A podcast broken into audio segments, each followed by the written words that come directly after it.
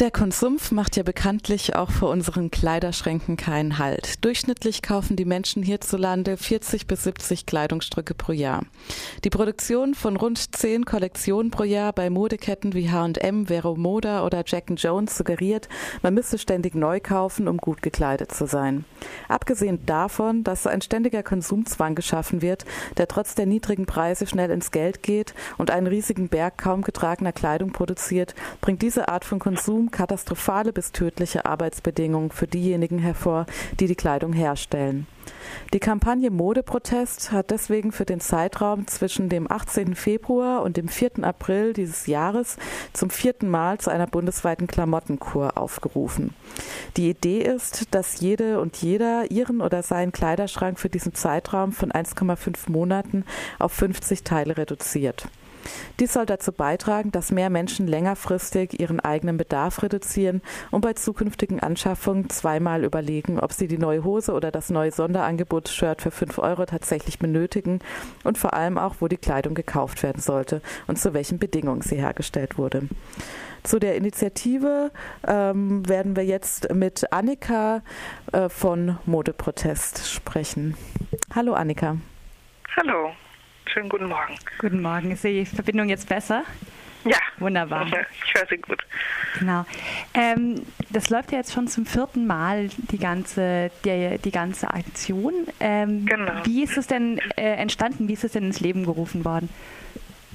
Also es ähm, ist entstanden aus der ähm, aus dem Hintergrund heraus, dass wir als Textildesignerin und ich als Modedesignerin ähm, nach dem Studium irgendwie gedacht haben, ähm, so in der ähm, normalen Industrie wollen wir nicht arbeiten und haben uns ähm, auch generell über unseren Konsum und Bekleidungskonsum Gedanken gemacht und äh, haben dann die Kampagne Modeprotest gegründet und mit ihr ähm, verschiedene Formate entwickelt, um einfach letztendlich ähm, zu versuchen, das Modesystem ein bisschen zu verändern und einfach für jeden Einzelnen Möglichkeiten zu schaffen, ähm, sein Handeln, was viel aus Routinen und Gewohnheiten äh, besteht, ähm, ein bisschen zu verändern.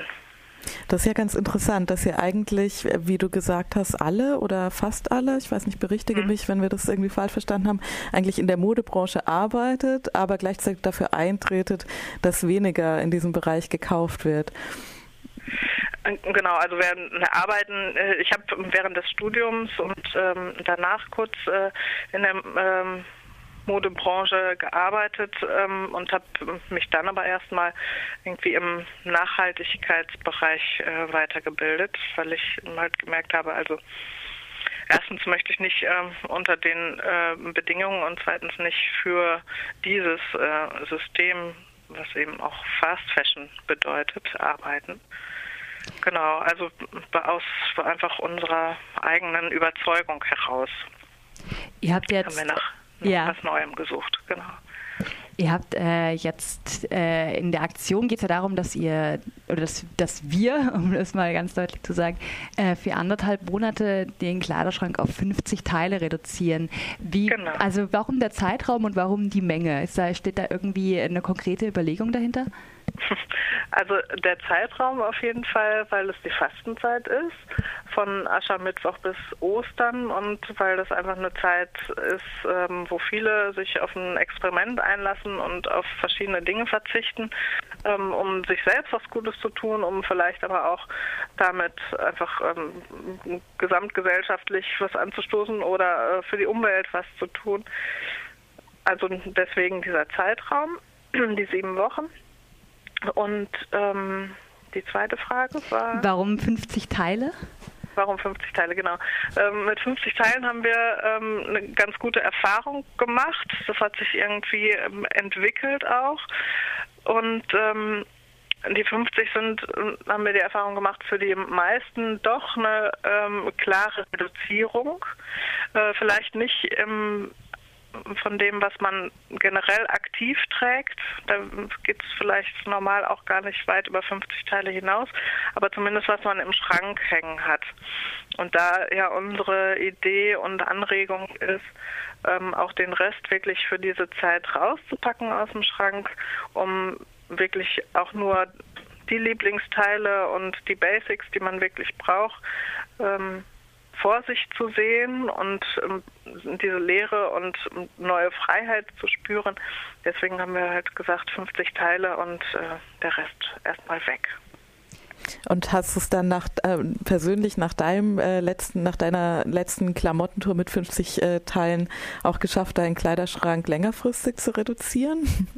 Das ist eine persönliche also ich hab, Frage. Ähm, ich hatte 50 hm, Teile in zwei äh, Regalböden und habe das andere weiter runtergepackt und ähm, weggehängt sozusagen und ähm, habe nach und nach ähm, auch zu Anlässen, wo ich halt dann doch nochmal was anderes brauchte oder einfach weil sich die Jahreszeit auch änderte. Ich jetzt ähm, habe ich ähm, keine Kleider zum Beispiel äh, im in der Garderobe und das ähm, wird sich dann natürlich schon noch wieder erweitern. Ich habe aber immer noch ähm, Teile in zwei Regalfächer weiter unterliegen, die ich letztes Jahr rausgelegt habe. Und da sehe ich halt ganz klar, die werde ich auch dieses Jahr nicht mehr anziehen und die können weg. Also da ist schon ein hat sich schon deutlich was verändert und bei mir eben auch, dass ich einfach anders äh, bzw. viel weniger einkaufe. Das wäre sozusagen meine nächste Frage. Es geht ja nicht nur darum, ähm, den Kleiderschrank zu reduzieren und äh, sich sozusagen auf die Lieblingsteile oder die, die Basics äh, zu beschränken, sondern es geht schon auch um die Art des Konsums. Also ihr steht genau. ja auch dafür ein, dass es ähm, möglichst fair hergestellte, möglichst ökologisch hergestellte Kleidung sein soll. Ähm, genau ich habe manchmal den Eindruck, dass äh, wenn es um ähm, nachhaltige oder faire Mode geht, dass dann trotzdem natürlich ähm, auf so einen Konsum gepocht wird. Also der, der, Konsum nachhaltiger Mode ist ja trotzdem eine Art des Konsums und wir decken uns ja dann trotzdem ja. mit mehr und mehr Klamotten ein. Ähm, ja. Ist das für dich ein Widerspruch? Ähm, letztendlich ähm, braucht man einfach auch dann mal zu vielleicht nicht zu einem besonderen Anlass. Es gibt ja auch noch die Möglichkeit, sich zum Beispiel mal ein besonderes Teil zu leihen. Ähm, aber es gibt eben auch, äh, ne, ich habe noch viel Kleidung aus ähm, konventioneller Produktion, die ähm, von minderer Qualität ist, die trage ich natürlich auf, aber die geht dann ne, auch irgendwann kaputt und dann muss ich halt einkaufen gehen, das ist ja ganz klar.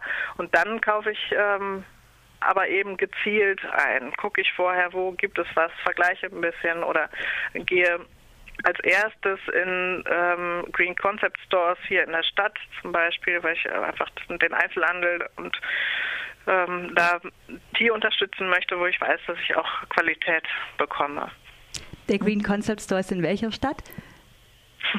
Die, äh, das ist einfach eine Bezeichnung für äh, einen Laden, der nur ökofair produzierte ah, okay. Bekleidung äh, verkauft, wo ich einfach ne, mir dann das ganze Sortiment aussuchen kann sozusagen und auf der sicheren Seite bin. Mhm, okay. Die gibt es ähm, verteilt über das ganze Land natürlich. Da gibt es verschiedene, auch im, äh, im Internet verschiedene Portale, wo man Listen bekommt, in welchen Städten, wo, bei welchen Adressen man diese mhm.